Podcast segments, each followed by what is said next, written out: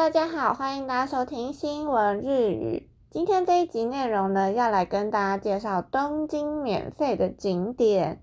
如果你去东京想要来一个省钱小旅行的话，就可以参考今天的内容。但是如果你去东京已经去过很多次了，想要体验一下东京不同的风貌，你也可以参考今天介绍的行程。那我们就来看今天的内容。東京の無料スポットを楽しもう。ただで満喫できるおすすめ六選。 东京的免费景点，不需要付费就可以满载而归，总共有六个地方要推荐给大家。東京の無料スポット、小動物と戯れよう。江戸川区自然動物公園。跟小动物一起来玩吧！江户川区自然动物公園。まずご紹介する江戸川自然動物公園は、江戸川区にある行船公園にある無料の小さな動物園です。東京メトロ東西線西葛駅から徒歩約15分ほどで到着します。小さい動物園のため、小動物系の動物が多く飼育されていて、愛くるしい動物たちの姿に癒されることは間違いなし。首先要介绍的江户川自然公园是在江户川区行船公园里面的免费动物园。交通方式是搭乘 Tokyo Metro 的东西线，坐到西葛西车站。下车之后走路十五分钟就会到了。因为是小型的动物园，所以里面饲养了非常多的小型动物，在这里绝对会被这些可爱的动物给疗愈到。園内にはレッサパンダやペンギン、プレーリードッグなどたくさんの動物が飼育されていて、とても無料のスポートとは思えないほど、触れ合いコーナーではウサギや羊などの動物と触れ合うことができるので、小さい子供も存分に楽しめます。小動物たちに癒されたいという方は、ぜひ足を運んでみてください。在動物园区内饲养了喜马拉雅小浣熊，还有企鹅以及土拨鼠等等非常多的动物。这个景点可以免费的看到这些动物，真的是让人有点意想不到。除此之外，这里的弗利埃库纳像是兔子还有羊，可以跟这些小动物们近距离的接触。对小朋友们来说，他们一定可以玩得很开心。如果有人想要被小动物疗愈的话呢，就一定要来这里看看。接着来看下一个景点，Tokyo m u r a de Ichibo de Kiru Ninki Spot Tokyo Tokyo Temple Day，可以免费欣赏东京景色的热门景点。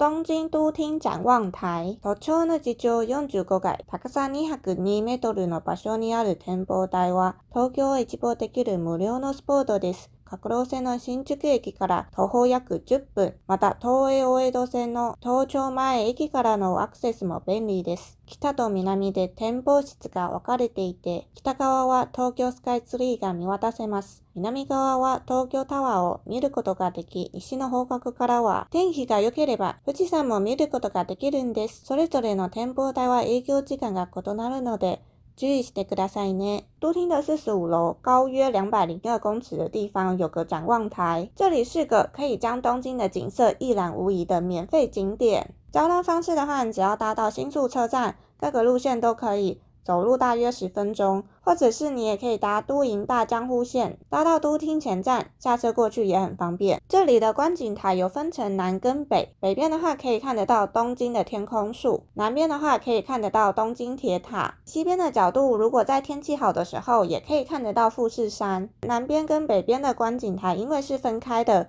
所以他们的营业时间也不一样。过去的时候，可以再各自查询确认一下两边的营业时间。好，接着下一个景点，Tokyo no Manaka no Murio Spot，江戸城の一個公共。东京正中间的免费景点，江户城的遗址皇居。Tokyo no Manaka ni tadazumi mi，天皇皇后両陛下のお住まいである公共。公共へは様々な駅からアクセスできます。大手町駅や東京駅からのアクセスがおすすめ。実はこの公共は無料で参観できるんです。公共の企業門前に受付があり、午前と午後の1日2回で係員の誘導によって無料の参観が行われています。各回とも参観人数が決まっているので、早めに参観用の整理券を手に入れた方がいいでしょう。また、当日申し込みだけでなく、事前申し込みもできるので、そちらを利用しても良いかもしれませんね。伫立在东京の正中间，天皇与皇后居住的皇居。要过去皇居有很多车站都可以到。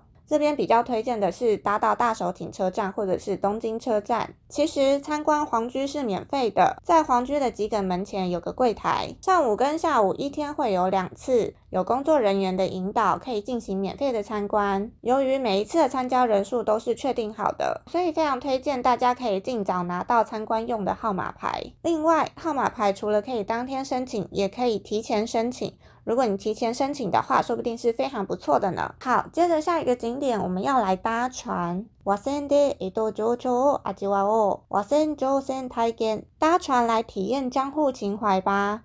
河船搭船体验。続いてご紹介する東京の無料スポットは、横十間川親水公園の和前上前体験。横十間川親水公園は、東京メトロ東西線の東洋町駅から 徒歩約10分ほどで到着します。横十間川浸水公園で体験することができる和船とは、江戸時代から運搬用として利用されていた船のことで、ここではその江戸時代の雰囲気を体験できる無料スポットなんです。希望者は和船を漕ぐことができます。約20分ほどの船旅を体感でき、江戸情緒を感じる和船にゆらゆらと揺られながら東京を感じてみるのもオツではないでしょうか。接着要跟大家介绍的东京免费景点是横石间川清水公园的河船搭船体验。那要到横石间川清水公园，你可以搭乘 Tokyo Metro 东西线，搭到东洋町车站，走路十分钟就会到了。在横石间川清水公园可以体验到河船，那这些船是在江户时代被当做搬运用的船，所以这里是可以体验到江户时代氛围感的免费景点。这里除了搭船之外，你也可以体验划船，那体验时间的话会有二十分钟，在这里可以感受到江户情怀。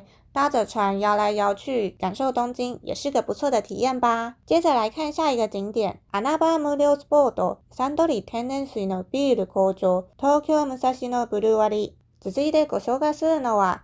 東京武蔵野ブルワリー。ここではビール工場の見学ができ、何度も無料でビールの試飲ができるんです。一人最高3杯まで。東京武蔵野ブルワリー A は JR 南部線武蔵野線の府中本町駅から徒歩約15分ほど。接着要跟大家介绍的是东京武藏野的酿酒厂，在这里可以参观啤酒工厂，也可以免费试喝啤酒，一个人最多三杯。要去东京武藏野酿酒厂，可以搭乘 JR 南武线或者是武藏野线，搭到府中本町站，走路十五分钟就会到了。本当に無料ビールとおつまみが無料で楽しめる。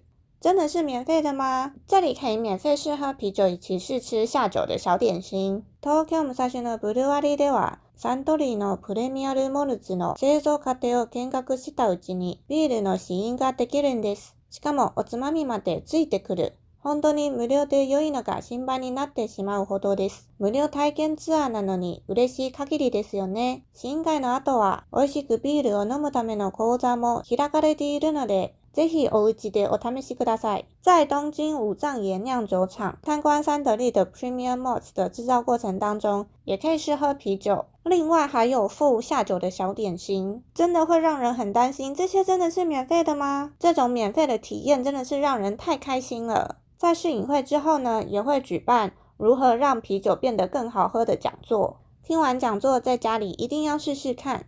接着我们来到最後一個景点，Tokyo の無料スポットで座禅を体験、禅を感じる降臨。在東京體驗免費的坐禪、感受禪意的香林院。最後にご紹介する東京の無料スポットは降臨。降臨は臨済宗のお寺で無料で座禅を体験できるんです。ホールインは東京メトロ日比谷線の広尾駅から徒歩約3分ほどで到着します。座禅は朝の7時からと夕方17時からの1日に1回行われていて、予約などは必要なく、座禅体験が始まる前にお寺に着いていれば大丈夫。座禅は間に5分の休憩を挟んだ50分間行われます。東京の喧騒に疲れた方や心を落ち着かせたいと思った方などは、ぜひ足を運んでみてくださいね。最后要来跟大家介绍东京免费的景点是香林院。香林院是临济宗的寺庙，在这里可以免费体验坐禅。要到香林院，就搭乘 Tokyo Metro 日比谷线，搭到。